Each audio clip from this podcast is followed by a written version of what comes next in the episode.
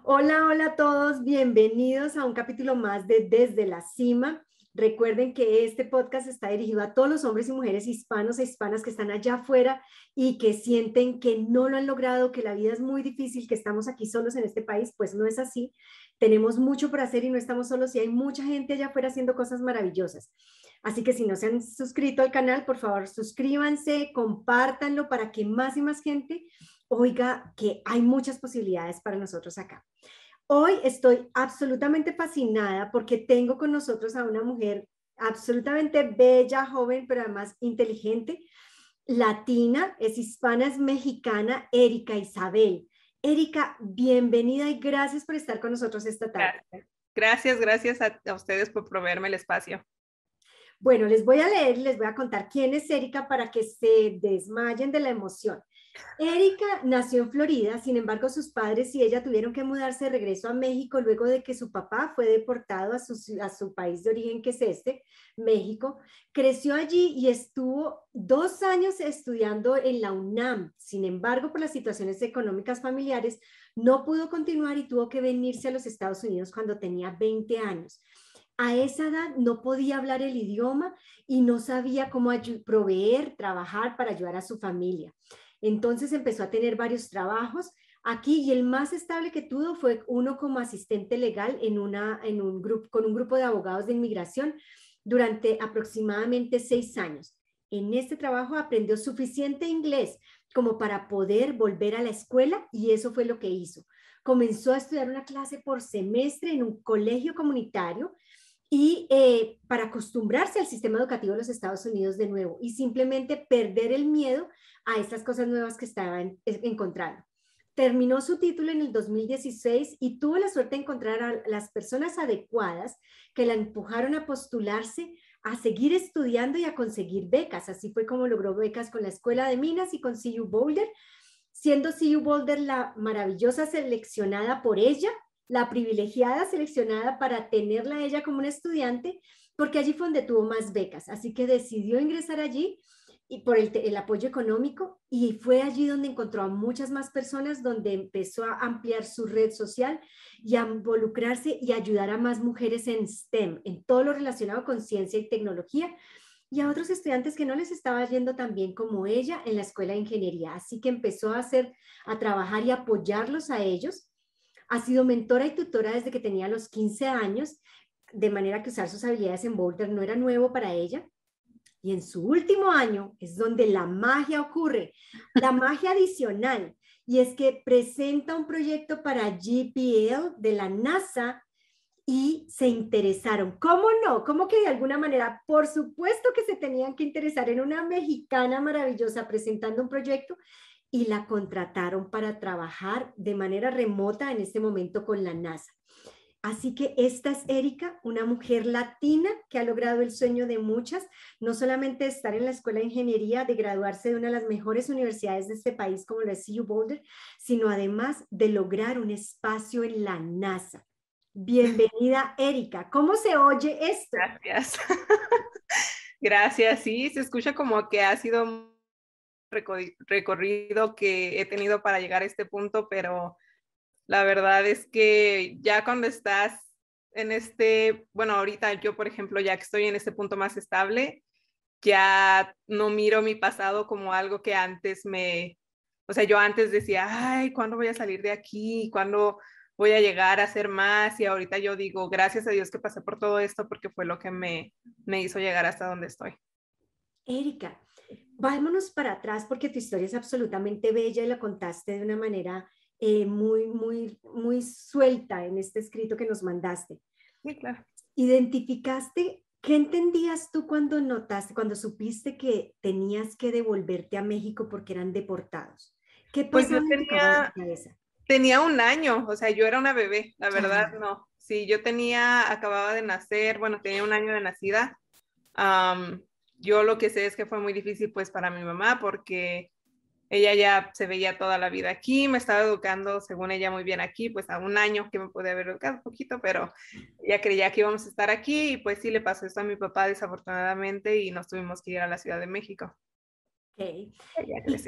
¿Cómo fue ese tiempo en México? ¿Qué recuerdas de ese tiempo durante tu infancia? Toda tu infancia la viviste allá. Y pues eh, la verdad estoy muy, muy feliz de que tuve la oportunidad de crecer en México porque crecí con una familia, o sea, crecí con muchísimos valores, crecí aprendiendo lo que era mi cultura, lo que eran las fiestas familiares, lo que significa más el poder ir a una fiesta y disfrutar a tu familia que, que ponerse borrachos o cosas así. Entonces, yo disfrutaba el tiempo con mis primos, el tiempo con mi abuelita, mis tíos, aprender mucho de ellos. Y sí, el sistema educativo también es demasiado diferente aquí en Estados Unidos a en México. So, yo, como tú mencionaste, estuve dos años en la universidad. esos dos años que estuve en la universidad tuve la oportunidad de ir a conferencias de matemáticas. de hecho, desde la, ¿qué era? Como la secundaria. Yo iba a competencias de matemáticas, iba a conferencias, cosas así. Y este, en México le da muchísimo más impulso a la educación que a los deportes. Entonces yo cuando llegué aquí a Estados Unidos y vi que si regresaba a la escuela, este, bueno, había muchos estudiantes que tenían becas como deportivas y cosas así. Y yo, a mí siempre me han encantado, encantado también los deportes y yo siempre le decía a mi mamá, imagínate si hubiera crecido aquí, yo creo que sería como una atleta este, científica muy rara porque me hubiera dedicado también un poco a los deportes y igual seguir en la ciencia, pero sí fue muy diferente, pero estoy muy agradecida de que, pues de que crecí en México con todos los valores que tiene nuestra cultura. Claro, ¿y qué estudiaste en la UNAM? ¿Eh, ¿Ingeniería? Sí, estaba en la Facultad de Ciencias, no era ingeniería, era, se llama este, Ciencias Actuariales. Okay. Estaba es como, aquí lo toman como matemáticas aplicadas. So, básicamente si era igual, matemáticas y físicas era como que el fuerte de esa carrera. Ya. Las personas que se dedican a como a predecir con probabilidad y, probabilidad y estadísticas lo que va a pasar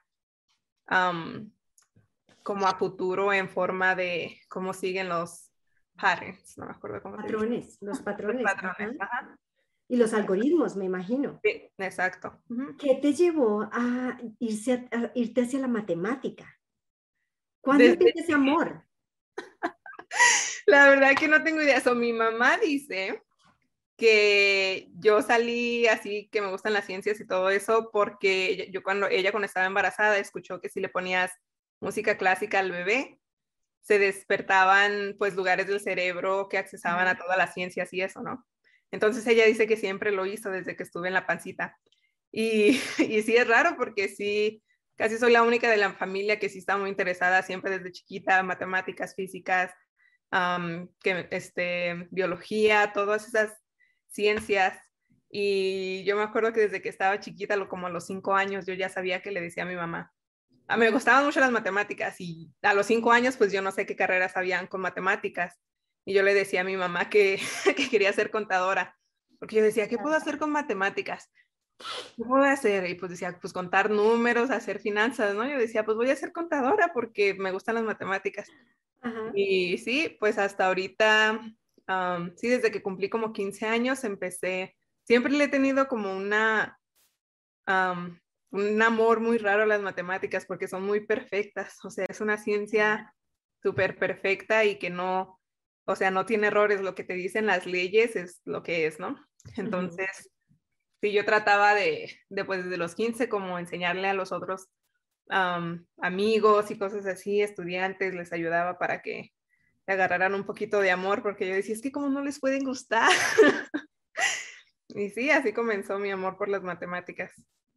¿Y cuál fue el rol de tus papás en ese amor y el de tus maestros? Porque mi amor es ah, inverso gracias a mis maestros. Sí, fíjate que tuve la fortuna no sé, mi mamá, mi, mamá es la que ha jugado como el rol en, toda mi vida. Ella es la que me ha hecho la más fuerte, la más de, seguir luchando, de nunca rendirme, de pensar que siempre puedo. entonces ella desde chiquita me decía, mira, te voy a mandar a la escuela. Los maestros, ellos tienen un salario. Ellos le van a enseñar igual a todos los niños. Entonces, si tú vas y tú le haces preguntas, si tú vas y les tratas de sacar más información, ellos van a tratar de ayudarte más a ti porque ven que de todos los niños tú eres la que más te interesa. Entonces ahí estaba la chiquita de Erika siempre haciendo preguntas, siempre molestando a los maestros. Y cuando estaba como en tercer grado, tuve una maestra que se llamaba la maestra Petra, todavía me acuerdo. Ella pues le decía a mi mamá que yo iba muy avanzada en matemáticas y esto y lo otro, que me querían avanzar de grado, pero pues no me avanzaron porque dijeron que también en lo social no iba a funcionar y bla, bla, bla. Entonces me quedé en el mismo grado. Eventualmente, cuando fui a la prepa, igual estaba en la UNAM, en el CCH, y este, tuve un maestro, el maestro Dieta él también, en esos entonces tenía, me acuerdo que tenía un, tuve un novio que no era muy inteligente para las matemáticas, entonces lo que hacía luego yo, bien tramposa, era que me sentaba al lado de él y pues yo le ayudaba a hacer su examen. Y el maestro se dio cuenta y no nos regañó, pero me llamó así como a un lado y me dijo, mira, yo sé que tú eres bien inteligente y que tú puedes hacerlo muy bien las matemáticas, pero estás haciendo mal en ayudarles a otros mientras está el examen entonces mejor te voy a dar extra tareas y cosas así. Entonces me dio como cosas más que hacer después de que terminaba el examen para que, porque casi siempre lo terminaba primero. Entonces, sí, él fue de hecho el que me empezó a hablar de actuaría, que era más pues matemáticas, estadísticas y probabilidad. Y ya que entré a la universidad, tuve otro maestro que igual vio que pues me interesaba mucho y él fue el que me empezó a mandar este, a, a conferencias y como competencias de matemáticas fuera del estado. Fui a Zacatecas, fui a Monterrey también y ya pues no seguí porque me vine para acá, pero sí estaba muy involucrada en eso de las matemáticas.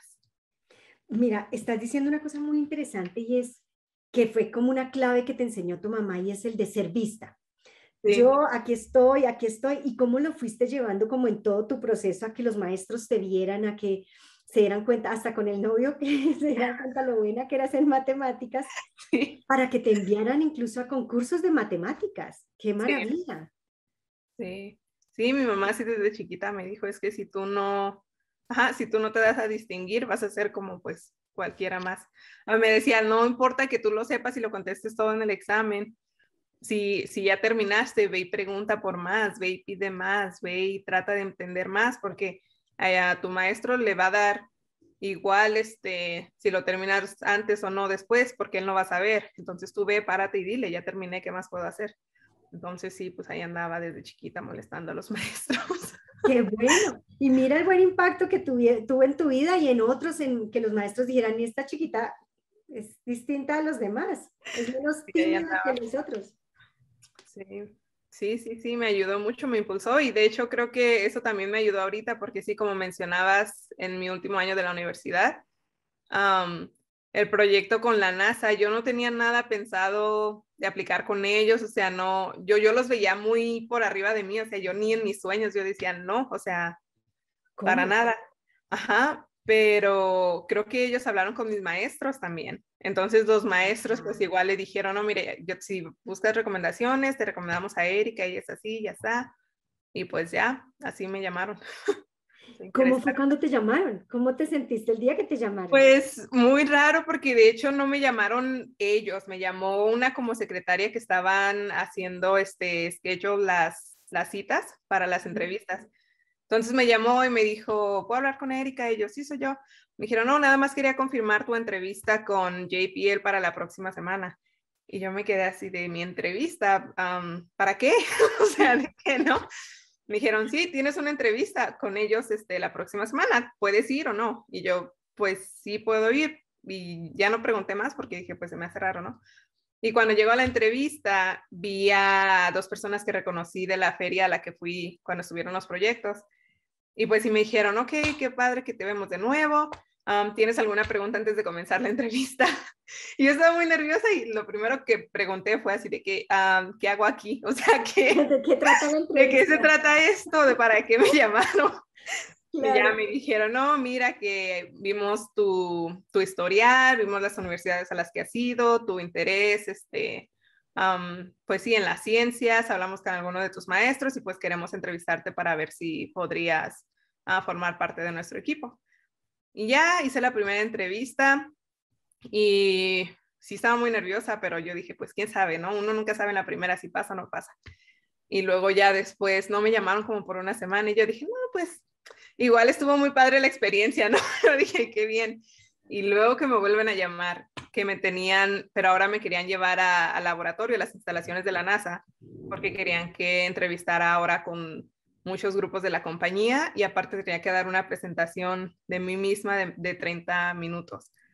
Pues no, me avisaron, con, me, me, tuvieron, me dieron como un mes para prepararme y pues todo ese mes yo estaba súper nerviosa porque casi siempre es difícil hablar de ti de una manera que expreses lo que has hecho. O sea, por, por ejemplo, un proyecto yo puedo decir, oh, sí, tuve un proyecto y, por ejemplo, en uno hice la representación de la película de Wally, unos bonitos. Y ya, ¿no? O sea, pues sí, ya hice la película de Wally. Para mí es así como, pues ya, nada más. Y me decía el recruiter, me decía, no, es que explica, o sea, te tienes que vender como tú misma, no es, no es una cosa pequeña lo que hiciste, es grande, solo tienes que hacer ver como que fue algo grande.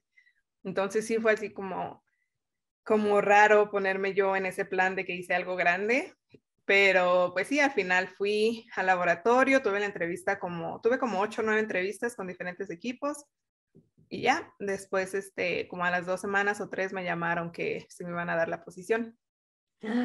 ¿Y? Pues, sí, pues feliz. No, yo estaba que no me la quería, mi mamá también, no, mi mamá emocionadísima, Um, todo mi, hermano también me decía, no lo puedo creer, tengo una hermana que va a trabajar para la NASA.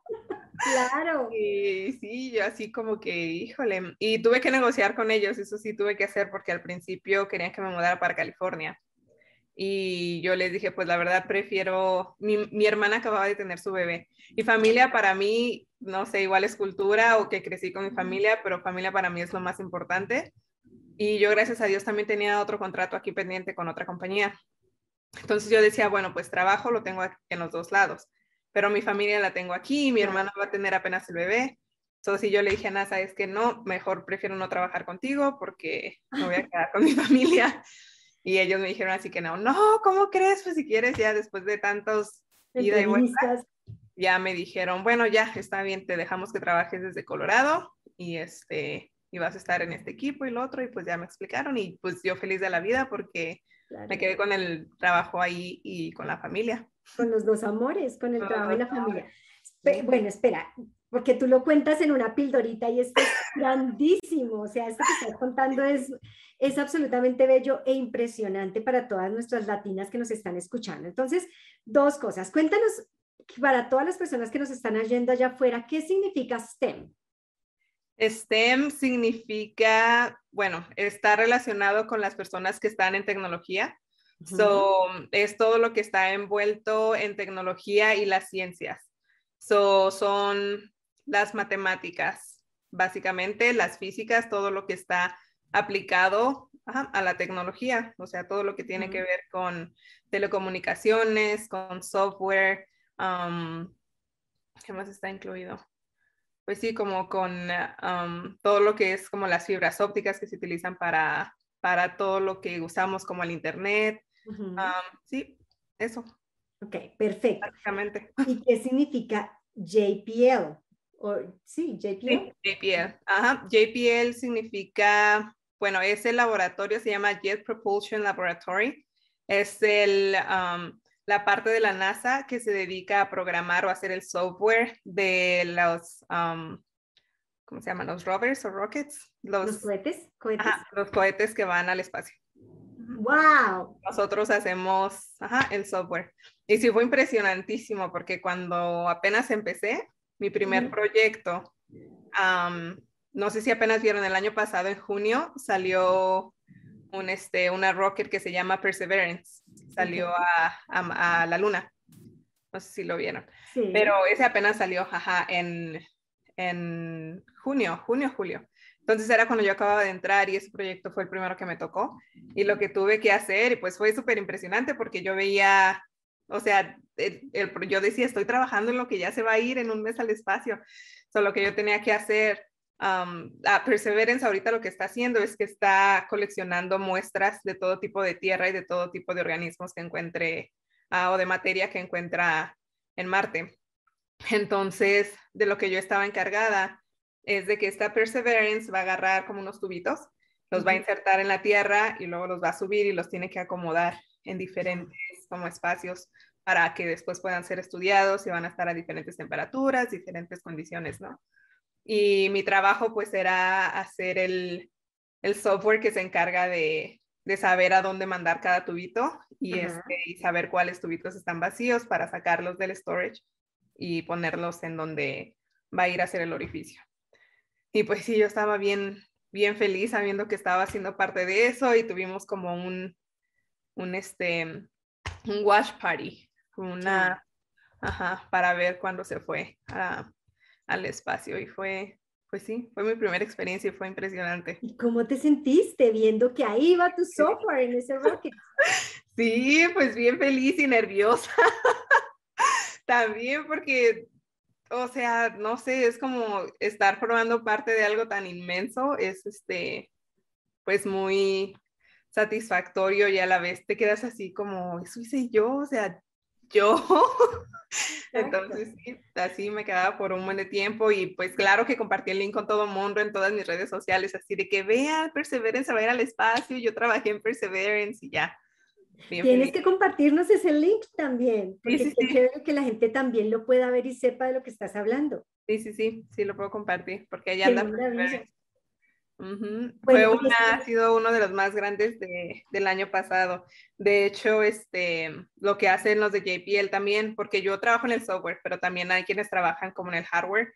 Um, de hecho, en, en, el laboratorio de JPL tenemos un espacio que está como um, asimilado al, al, espacio de Marte. Ya. Entonces ellos trabajan en todo eso y pusieron unas pistas ahí en las llantas del, del Rocket y cuando en el launch party ni nosotros sabíamos, o sea, mucha gente de la compañía no sabía, nada más fue ese, ese único equipo que hizo ese como proyecto y lo mandaron al espacio y hubo un muchachito, un niño, no me acuerdo de dónde, aquí en los Estados Unidos, que descifró el código que estaba en las llantas. ¡Wow! Fue súper interesante. Sí, sí, sí, se les voy a mandar el link para que vean toda la información de Perseverance. Sí, claro que sí. Bueno, ¿y está Perseverance todavía en Marte o ya regresó? Sí, no, todavía está allá. ¿Y cuánto tiempo va a estar allá? Pues este, casi siempre están hasta que se les acaba la vida. Ah, terminan su vida ya. ¿Y entonces las muestras? ¿Y cómo hacen con las muestras? Ah, porque están siendo analizadas adentro de, del rover. mismo. sí. el problema de ahorita que tiene la NASA es que muchas de las cosas que manda no lo pueden regresar. Ya. Entonces, también es muy interesante porque cuando apenas empecé, estaba, estaba, nos estaba contando un supervisor que hicieron como una feria para niños y un niño fue el que les, les dijeron que hicieran como una, un dibujo de cómo se imaginaban que estaba Marte. Y el niño hizo Marte pero con mucha basura. Claro. Y dije, sí, exactamente. Y la verdad es que mandamos muchas cosas al espacio y como muchas cosas no las podemos regresar, pues sí está ahorita lleno de, de varias cosas, pero pues sí está en planes como para el 2025 de, de hacer algo para traer basura de regreso. Ya, para empezar. ¿Y qué hacemos con ella? Quién sabe. Sí, exacto. No sé qué vamos a hacer con ella, la verdad. Ok, sí, bueno, ahí es una pregunta bien importante para todos. No solo mandarla afuera, sino también qué hacemos con ella acá. Bueno, y entonces dices, esto hiciste algo muy grande, y sin duda es algo muy grande porque mandaste en un rocket a la NASA tu proyecto. ¿En qué proyecto estás trabajando ahorita? Ahorita estoy ah, trabajando en el mantenimiento de Mars 2020. Casi no se ve porque el sol ya está. ok, sí, Mars, Mars 2020. ¿Qué es Mars, Mars 2020? So, Mars 2020 es una misión que se fue, es una de las misiones más grandes porque es, está encargada como de ver varios aspectos de Marte y como de las rotaciones, los elementos que puedan encontrar o no, entonces, somos muchísimas personas que estamos trabajando para Mars 2020. y lo que yo hago más bien, recibimos mucha información de, de Mars 2020, todos los rockets que están ahorita ya en Marte. Entonces, tenemos varias misiones como Europa Clipper, pero esa está en la luna de, de Júpiter y tenemos varias que están como en la luna y cosas así, pero Mars 2020 todas como que las juntaron para poder agarrar toda esa información y, combinarla con la información de Marte para saber qué es lo que está pasando pues, en el universo en general. Y lo que yo hago es, este, se llama, bueno, estoy haciendo automated testing, lo que es en el software que nosotros utilizamos para analizar esa, esa información. este, tiene que como que actualizarse cada vez porque a veces recibimos más información um, o empezamos a ver que la, la data que estamos recibiendo tiene aún más data que no esperábamos. Entonces tenemos que crear nuevos software para analizarlo como visualizaciones. Solo lo que yo estoy haciendo, estoy entre, um, ¿cómo se dice? Developing. Desarrollando. Ajá, estoy entre desarrollando ese software para poder agarrar esa información y pasarla porque pues la recibimos como todo el mundo piensa en las computadoras, ¿no? Unos y ceros. la recibimos en unos y ceros y estoy trabajando en que se las mando a los ingenieros de una forma más gráfica. Entonces, parte, una parte pequeña, como el 25% de mi tiempo hago eso y el demás de mi tiempo lo que hago es testing. So, el software que utilizamos para poder analizar esta, esta data tiene que siempre estar este, actualizado. So, tengo que escribir um, ciertos, este, como algoritmos. algoritmos, sí. Algoritmos para cada vez que haya un cambio en la información y cada vez que haya un cambio en el software, no se, no afecte como todo lo demás que hemos hecho en el pasado. So, tengo que constantemente estar escribiendo algoritmos este, automatizados para que la computadora solita esté haciendo ese mismo trabajo y, y asegurarnos que siempre tengamos el mismo resultado. So, hay veces que, bueno, nosotros trabajamos, por ejemplo, con Amazon Cloud, con los servidores de la cloud. Um, y hay veces que tenemos problemas con unos servidores o con la cloud y nos regresan información o data que si un archivo antes tenía, no sé, un millón de entradas, ahora nada más regresa con, con 900, porque algo pasó en ese proceso. Entonces, mis, mis tests van a fallar. Entonces, ahora tengo que ir buscar otro tipo de información o saber qué pasó con esa información y poder este, escribir de nuevo otro test que se acople a esa nueva información. sí, eso es lo que hago ahora. Mantener más que nada. wow. Y cuando te piensas en, más bien, la pregunta es, ¿qué te hace sentir que eres una mujer del común? Siendo una mujer tan espectacularmente brillante.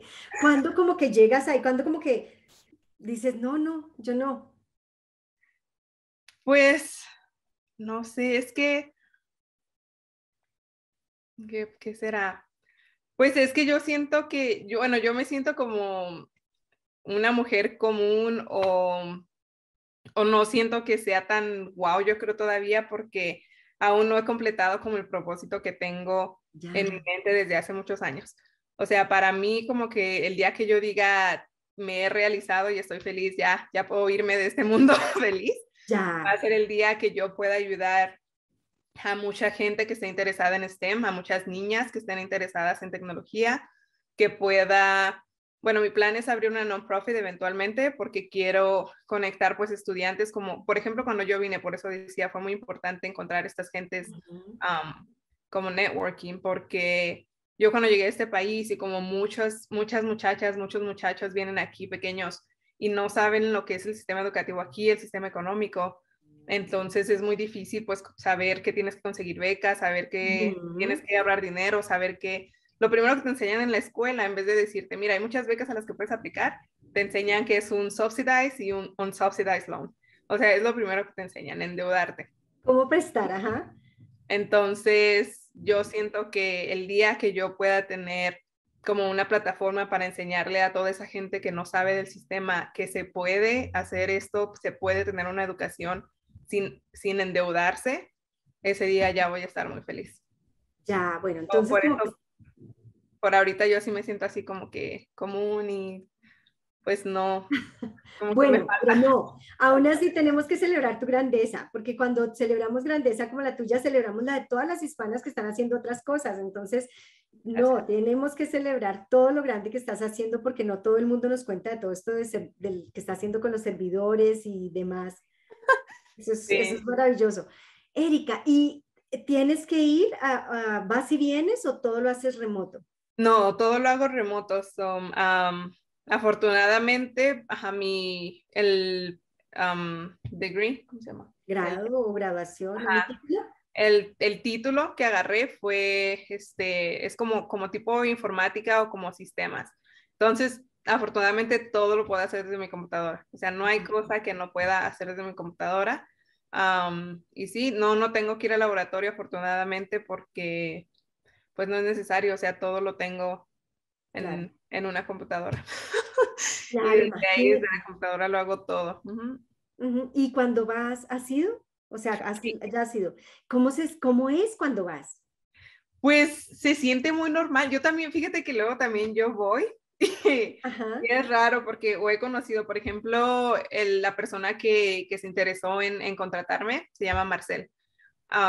Yo cuando lo conocí, bueno, tú ves esas personas y son gente normal, o sea, se visten, me acuerdo en mi primer trabajo, mi, mi otro jefe me dijo, tú vas a ver que la mayoría de los ingenieros traen shorts rotos, tenis rotos, o sea, ellos no se preocupan ni cómo se ven. Y sí, en verdad, entras tú a ese lugar y todos se ven normales, o sea, como que apenas van a salir por el pan o algo, no, no. Claro, van casi, sí, ajá, o sea, súper normales, pero empiezas a platicar con ellos, por ejemplo, el que, el que se interesó en mí, Marcel, ese, ese hombre es, yo lo, cuando me empezó a platicar de todo lo que hacía, yo dije, o sea, me quedé súper impresionada, tiene como tres maestrías, habla tres idiomas, ha hecho millones de proyectos en la NASA, sabe inmensidad de cosas y en muchísimos diferentes aspectos, no solo del espacio. Y yo me quedaba así como, wow, y, y ponía a platicarme con otra persona igual, o sea, tenían un conocimiento en, en, millones de materias y de ciencias que yo decía, wow, algún día voy a llegar a ser como ellos también, ¿no? Cuando que quiero ser como ellos. Cuando que quiero ser como ellos, son personas inmensamente inteligentes y, y pues sí, la verdad es que el ambiente en JPL um, lo hicieron como, como de escuela. Son varios edificios, pero tenemos un solo comedor. Entonces, todo mundo va al comedor a la hora que quieran comer, está ahí la cafetería y, y son mesas largas como para que te sientes y conozcas más gente. Um, so tienen como un ambiente muy así de, de, seguirte enseñando, de seguirte educando, de que aprendas de millones de otras cosas. Puedes involucrarte en cualquier proyecto. Ahorita por COVID, desafortunadamente, pues no se ha podido hacer nada de esto porque no, no está permitido que nadie vaya a los laboratorios. Pero sí, o sea, antes yo estaba muy feliz de que, de que podría, porque antes me iban a mandar cada tres meses al laboratorio. Ah. Por lo mismo, para poder tener un, como la experiencia de poder conocer más gente y íbamos a tener como juntas, cada tres meses tenemos unas juntas muy importantes porque es cuando liberamos el proyecto o como la nueva versión del software que hicimos, como lo, mejoramos, ¿no? Y, y, sí, o sea, me hubiera encantado estar ahí porque sí, el ambiente se siente pues diferente y estás rodeada de, de cerebritos por todos lados, ¿no? Como el tuyo. sí, pues yo sentía que yo quería hablar con todos, yo decía, yo quiero hablar contigo y quiero hablar contigo y quiero saber tú qué sabes y no, pero COVID.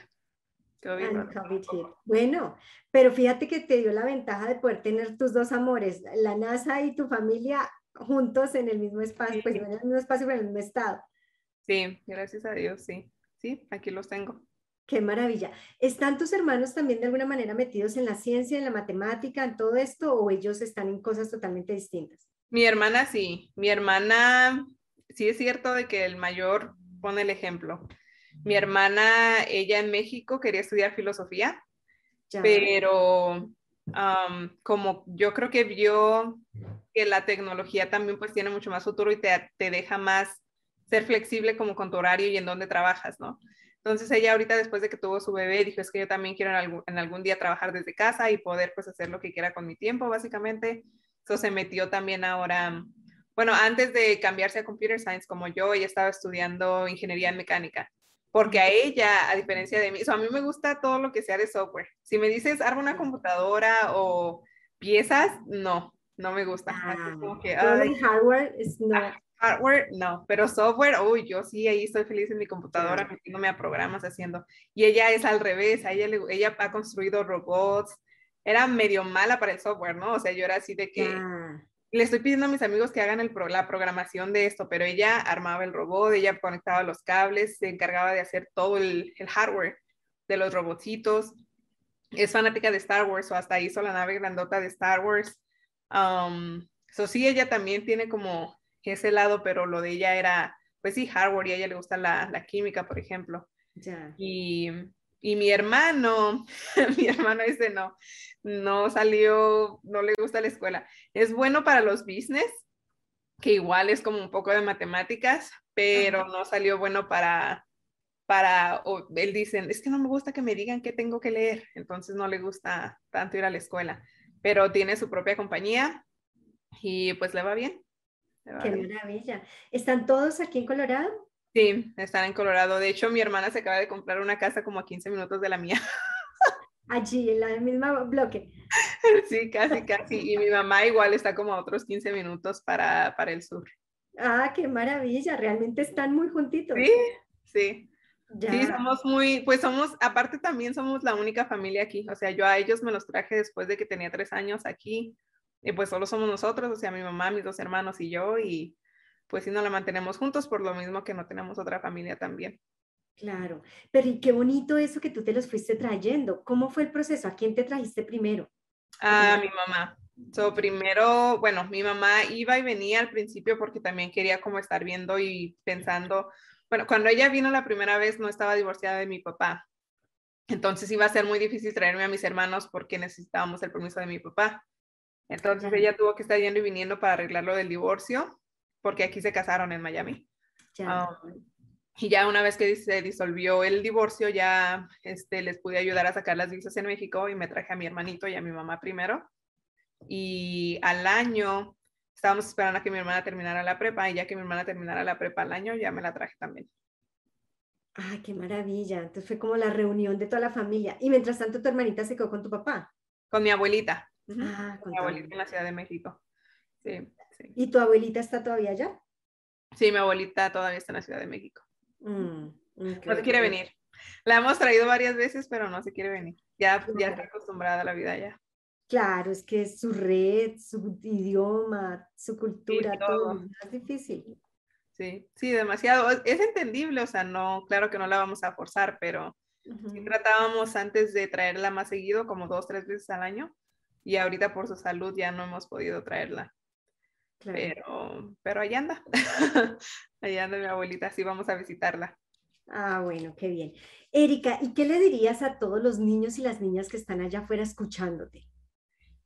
Que luchen por lo que quieren y que no dejen que nadie les diga que están locos, que no pueden, porque sí se puede. Yo, por ejemplo, como dije otra vez, mi mamá ha sido la mayor impulsadora en mi vida y ella me decía, yo le decía, yo era la que decía, es que no tenemos dinero, ¿cómo voy a ir a la escuela? O sea, yo era la que trabajaba mayormente para ayudarla a ella y a mis dos hermanos. Y yo decía, no tengo dinero, ¿qué van, qué van a hacer ustedes si yo me voy? Y, O sea, ¿cómo voy a pagar la escuela, no? Pero hay, muchísima, hay muchísimo apoyo para latinos, hay muchísimo apoyo para personas que son a la primera generación estudiando. y, y, pues en general, o sea, yo recomiendo que, que si no tienen los ingresos, se vayan primero al, al, colegio, al colegio de la comunidad, porque ahí es en donde también hay muchas becas. La gente le gusta, ¿no? O sea, de que si tú estuviste en un community college y dices, quiero más, hay mucha gente que le da becas a estudiantes que solo por transferirse a una institución universitaria de cuatro años les dan becas también. Entonces, sí, que no, que no dejen que el dinero sea un impedimento. Y más adelante, si tengo mi non-profit, yo les daré becas también. Cuando tengas, no si tienes, cuando ya la tengas. Cuando ya la tenga, sí, porque el dinero no debería ser un impedimento para que ellos realicen lo que, lo que quieran estudiar. Y que, que no les dé miedo, o sea, yo sé que mucha gente dice, las matemáticas tienen miedo, bueno, si les interesa la tecnología o lo que sea que les interese, o sea, uno no es perfecto, también hubo, hubieron días en que yo decía voy a reprobar esa materia y estaba preocupada, pero no, o sea, uno no es perfecto y podemos entrenar nuestro cerebro a que entienda, procese la información y capture la información que más quiera. Mientras... Mm, qué bonito, qué bonito.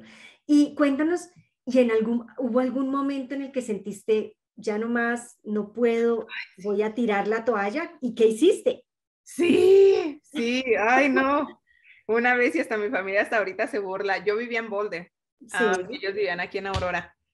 Y em, tenía un tío en México que acababa de fallecer, no tenía mucho que acaba de fallecer.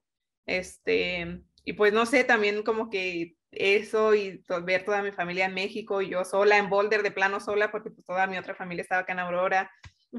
Como que me agarró un poco de depresión y aparte también pues el cambio, ¿no? Porque yo ya llevaba como seis años trabajando de paralegal con abogados, pues tenía mi dinero, vivía en downtown y luego renunciar al trabajo y irte de estudiante a muy apenas tener dinero, pues sí fue un cambio muy drástico. Perdí demasiados amigos porque si era así de que, Erika, vamos a ir aquí el sábado, yo no puedo, tengo tarea. Erika, vamos a ir a bailar el domingo, no puedo, tengo tarea.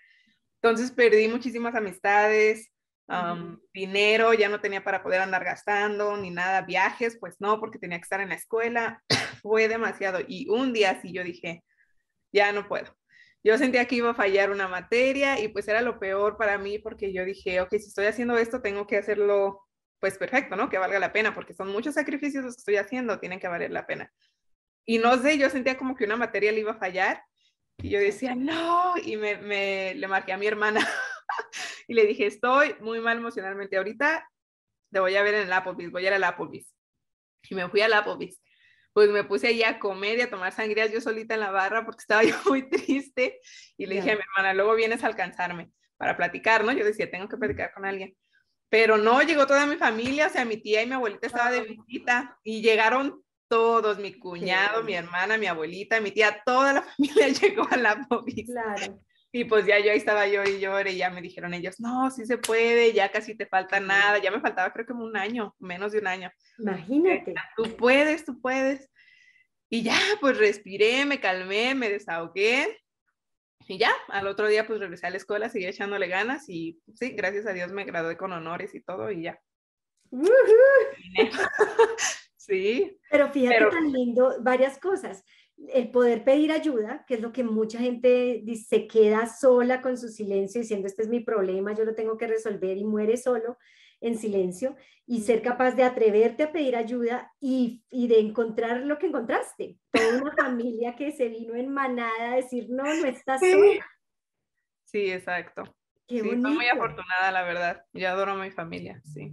Qué bonito, de toda una familia echándote porras y diciéndote, pues, al final yo me imagino, porque pues obviamente no estaba allí como siendo un espejo diciendo, mira todo lo que has caminado, mira quién eres, mira todo lo que has logrado. Te falta un año de toda esta larga trayectoria. Sí, sí. Sí, no, pues claro, mi mamá también me dijo, o sea, si tú sientes que no puedes, también no, no te estreses, o sea, que has llegado súper lejos, ya tienes tu associates por lo menos, tú lo que termines haciendo te va a ir súper bien, o sea, no te preocupes. Me decía, yo sé que tú puedes, pero si ya no quieres, este, pues está bien, ¿no? Pero sí puedes, sí puedes. Entonces, yo, sí puedo. y pues ya. Sí. Claro.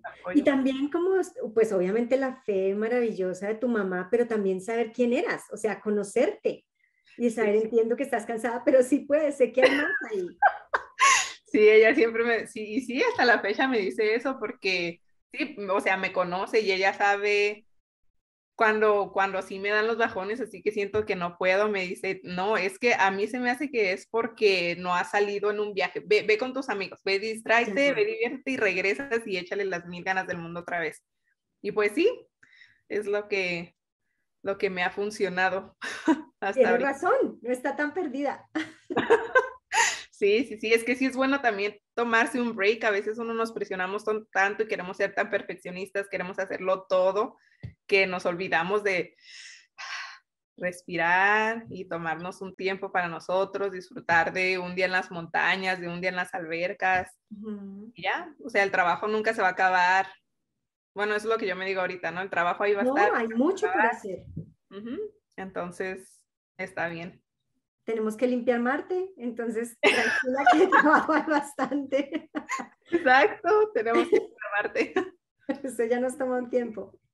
Sí, unos años. Ay, Erika, pues qué lindo, qué bonito escucharte, me parece absolutamente bello, inspirador. Desde el momento en que te vi y tu historia, sabía que había muchísimo para muchas de las mujeres que están escuchándonos aquí. Eh, bueno, ya digamos que ya para cerrar, ¿con qué quisiera cerrar esta entrevista? Otra cosa, voy a cerrar con esto, otra cosa que iba a decir. Yo regresé a la escuela cuando tenía como 26 años y entonces yo lo que le quiero decir a la gente, como lo dije anteriormente, que no, nunca se rindan, o sea, los sueños no hay un, no hay un límite de tiempo para hacerlo, no hay una regla que diga, solo puedes ir a la escuela a los 18, o sea, no cuando quieran, cuando sientan que, que, están listas para ir o hasta cuando no estás listo, porque a veces uno no se siente listo por el miedo. pero si se presentan las oportunidades, hay que saber escuchar también como al universo, porque hay veces que las oportunidades se nos ponen, se nos ponen. y pues sí, que no tengan miedo de, pues de aventarse, o sea, total, ¿qué puede pasar? Un año, dos años, nadie te va a quitar el conocimiento que de todos modos pudiste adquirir en ese tiempo que fuiste a la escuela, en ese tiempo que trataste de poner un negocio, en ese tiempo que, no sé, trataste de cambiar tu vida, o sea, algo. Uno siempre aprende de lo que, de lo que hace diferente a lo que estamos haciendo actualmente.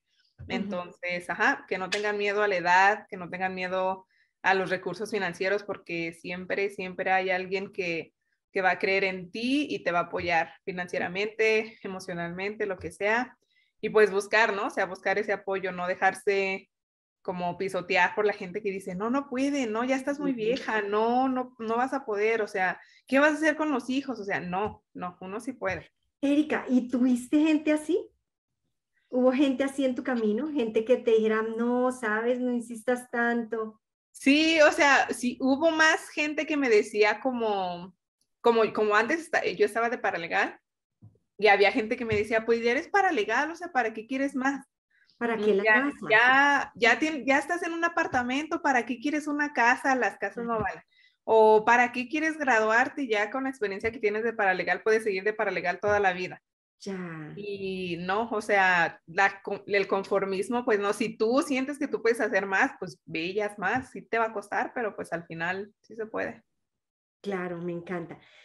Última, decimos, es la última, la última. Está buenísimo.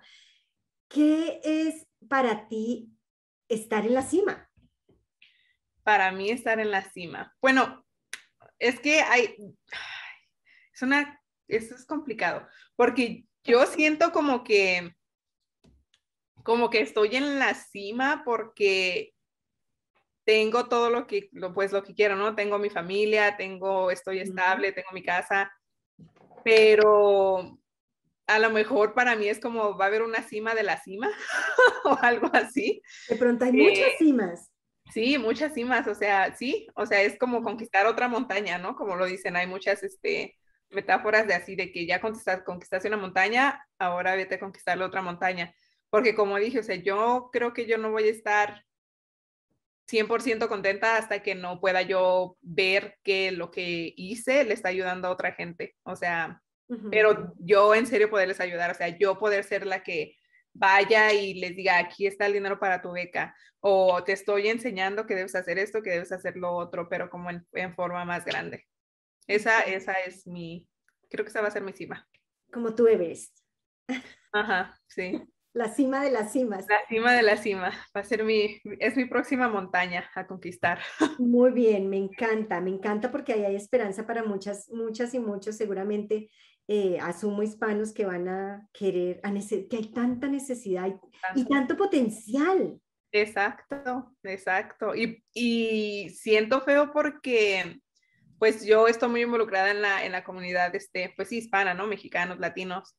Y yo he visto niñas porque pues las he conocido, que hijas de mis amigos o primas o lo que sea, que son buenas para la ciencia, son buenas para las matemáticas y no tienen como el apoyo, o sea, no, los, y, mayormente es porque los papás no saben, o sea, los papás no, no saben que sí se puede hacer algo con ese conocimiento o con esa pasión que los niños tienen, ¿no? Entonces los niños pues poco a poquito lo van perdiendo y ya no, no lo hacen. Entonces yo digo, no, los tengo que, tengo que ver esos niños antes de que pierdan esa cosita.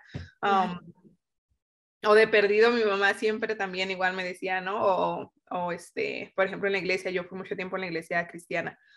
Mientras le, yo le pueda plantar como una semillita a varios niños ahí, algún día esa semillita va a crecer y les va a dar fruto y algún día les va a entrar la curiosidad así de que, ¿qué pasaría si hago esto? Entonces, es cuando espero encontrarlos y o plantar la semillita y poderles ayudar. Qué bien. Wow. Pues tienes aquí una aliada incondicional en ese proceso, en ese proceso. Tienen que acompañarnos también todos en, a escuchar a Erika, que va a estar acompañándonos en Latinas Líderes y Emprendedoras 2021. Ella va a ser una de nuestras panelistas, ya está súper invitada, porque allí ese público que tú estás buscando va a estar allí, va a haber mucha gente. Sí, esperemos que sí, porque sí, la verdad es que sí, hay, hay mucha gente que quiere y no sabe cómo. Exacto. quiero, quiero ayudar. Qué bien. Perfecto. Bueno, pues muchas gracias para, a ti, Erika, por estar con nosotros esta tarde. Sí, muchas gracias. En verdad agradezco la oportunidad porque a veces uno necesita escucharlo de alguien más para poder motivarse y salir. Entonces espero que a muchas personas que por ahí andan, que salgan. Aviéntense, no le tengan miedo. no pasa nada, aviéntense. Así pierdan amigos, como tú decías, así tengan que decir no y así haya gente que les diga que no, aviéntense, es lo que nos dice Erika. Sí, la verdad es que los amigos que uno pierde cuando está mejorando son personas que no necesitaban ni siquiera estar ahí. O sea, que no te ayude a impulsar y a crecer y, y te ayuden a sacar lo mejor de ti, no, no valen la pena. Y gracias a Dios sí me quedé con los amigos que me quedé. Hasta ahorita son los mejores amigos de la vida y los adoro y me dicen, qué bueno, y tú puedes. Y me siguen diciendo, tú puedes, tú puedes hacer más, tú puedes hacer lo que tú quieras. Entonces, es importante juntarse con gente positiva. Juntarse con los que son y filtrar los que no son. Se van a ir porque pues no es su lugar estar al lado de nosotros. Exacto, exacto. No, pues me voy con el corazón llenito. Yo no sé ustedes que nos están allá oyendo eh, cómo se quedan después de esta entrevista maravillosa con Erika Isabel, que está en este momento en el proyecto Mars 2021, 2020. 2020. Mars 2020, en el proyecto Mars 2020 en la NASA y que nos da muchísima esperanza de que no nos quedemos con las ganas de que lancemos, de que nos hagamos visibles, es su mensaje, y de que si amamos algo y si amamos la matemática y la ciencia, tenemos que creer en eso, tener fe porque hay recursos. Si usted no se ha suscrito al canal, por favor suscríbase, comparta, denle like, porque necesitamos expandir esta voz para que cada vez más eh, latinos y latinas, hispanos en general, eh, conquistemos este planeta porque Marte necesita que lo limpiemos. Sí, exacto. Por favor, por favor. Nos está esperando. Sí, nos está esperando. Muchas gracias. Muchas gracias. Feliz tarde. Igualmente, bye.